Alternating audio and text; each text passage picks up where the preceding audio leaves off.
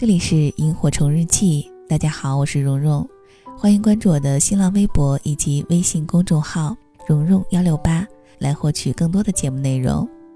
今天给大家分享的文章来自于作者 C C 柚，以下的时间一起来听。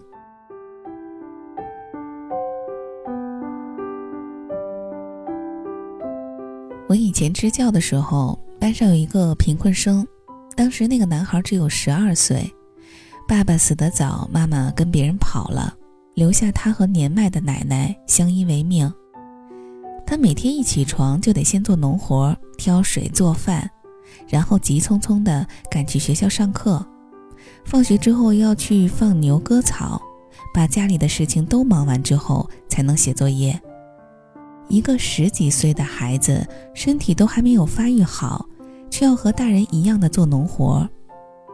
我曾经看过他割麦子的样子，戴着一个草帽，握着镰刀，一低头几乎就看不见他的人。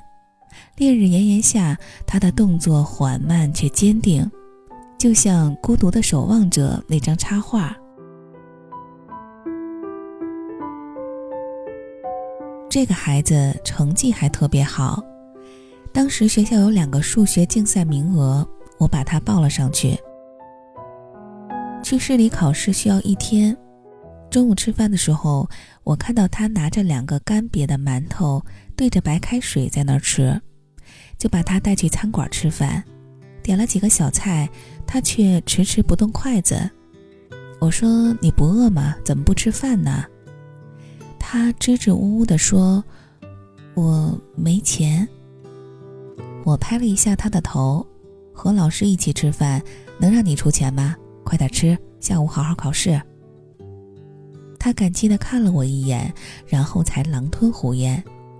城市的一切对他来说都是新奇又陌生的，他兴奋地望着那些高楼大厦和电子屏，仿佛看到了新世界。那次他发挥得很好，得了一等奖后，县里还专门派人把奖状和奖品带到学校。其实也不是特别大的奖品，就是一块电子手表，估计也才几十块钱。但是他把手表握得紧紧的，仿佛拿到了宝物一样。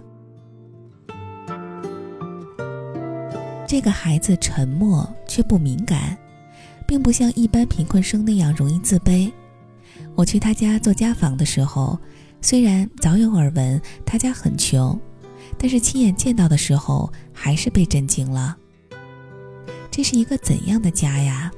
就是黑漆漆的两间房，满是灰尘和杂物，唯一的电器就是一个黑白电视机，还是搜不到信号做摆设的。他却很大方地给我找了椅子，然后从开水瓶里给我倒了杯水。像个大人一样招呼我，他奶奶拄着拐杖颤巍巍地出来，说：“这孩子从小就懂事儿，脑袋也聪明，就是命不好，两个大人都不靠谱，要我多照顾一下他。”面对老人的嘱托，我只能红着脸点头答应，但我自知没有什么能力，我也不过是个大学生而已，我能改变什么呢？我只能尽力的去教他。我经常对他说：“你想改变现状的状况，就要拼命读书；人要突破自己的逆境，就得拼了命的去努力。”他也确实这样做了。他经常去镇里的书店看书，从他的村子到镇上步行要一两个小时。他早上出门可能中午才能到，有时候回来的时候天都已经黑了。他却不觉得疲倦，脸上往往有满足的笑容。这个孩子有两件事让我印象特别深刻。第一件事是有个学生被牛给顶伤了，大概是那个学生调皮，故意去挑衅路边的水牛，结果牛发狂了，用牛角把他给顶伤了，伤得特别严重，胸口都出血了。这个孩子看到后，急步跑过去，扯住牵牛的绳子。把绳子系到一棵树上后，把那个受伤的学生一背，飞一样的往村里医务室跑。结果受伤的学生家长赶过来，二话不说就给了他一巴掌。那个家长怒骂说：“肯定是他不好好牵牛，把那个学生给弄伤的。要是有什么问题，要他偿命。”旁边的小孩子连忙为他辩解，说：“那牛是别人家的，他只是帮忙救人而已。”那个家长讪讪地看了他一眼，却没有道歉，扭过头看受伤的儿子去了。他的脸都被抽红了，他捂着脸走出门外，然后蹲在地上哭起来。农村往往是这样，没爹娘的孩子活该被欺负。但是后面遇到这种情况，他还是会毫不犹豫地去帮别人，因为善良已经刻在了他的骨子里。他的奶奶经常教导他要做一个好人，哪怕做好事受了委屈，也不是去当坏人的理由。第二件事儿就是村里的大孩子要抢他手表。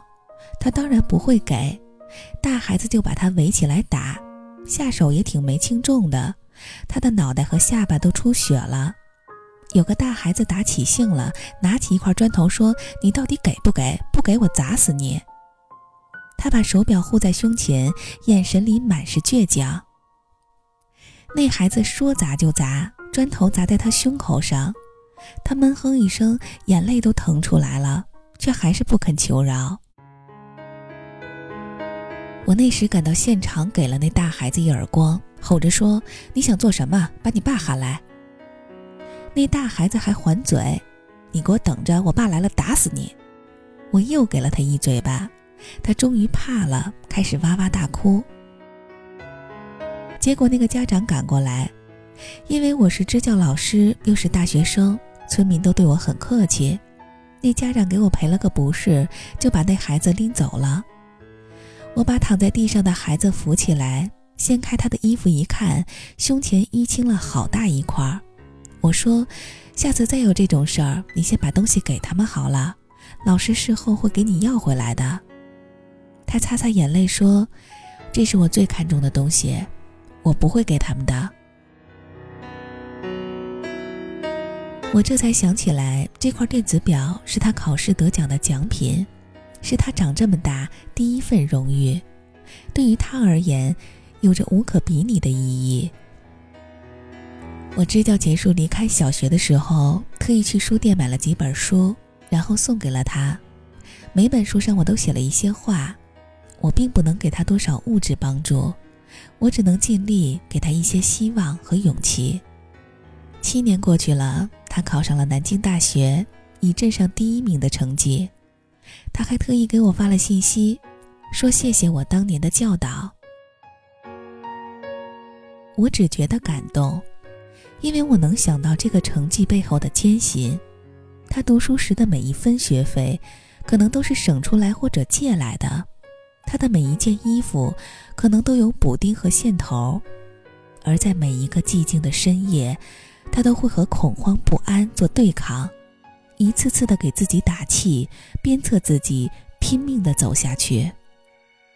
天行健，君子以自强不息；地势坤，君子以厚德载物。世上只有一种英雄主义，即使遭受了不公平的命运，认清生活本质后，依然能无畏前行。作为一个老师，我感到惭愧。因为我从他身上学到的，远比我教给他的要多。也许很远，或是昨天，在这里或在对岸，长路辗转，离合悲欢散，放过对错，才知答案，活着的勇敢。没有神的光环，你我生而平凡，在心碎中认清遗憾。生命漫长也短暂，跳动心脏长出藤蔓，为险而战，跌入灰暗，坠入深渊，沾满。泥土的脸，没有神的光环。握紧手中的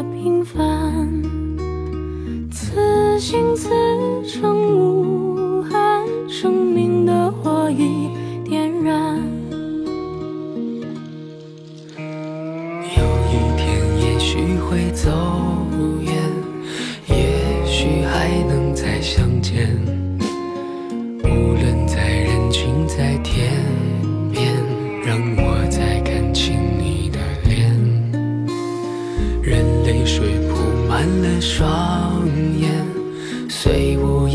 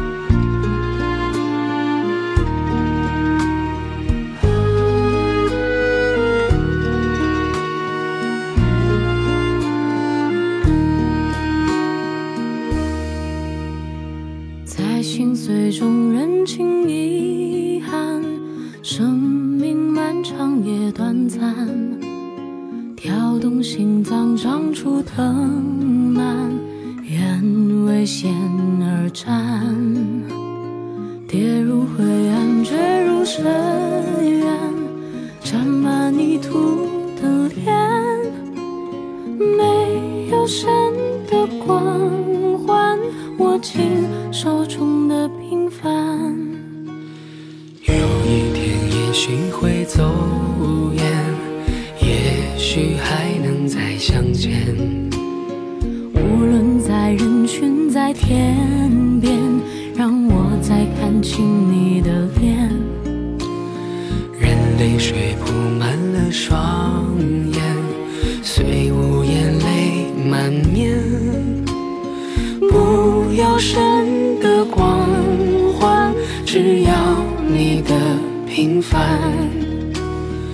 此心此生无憾，生命的火已点燃。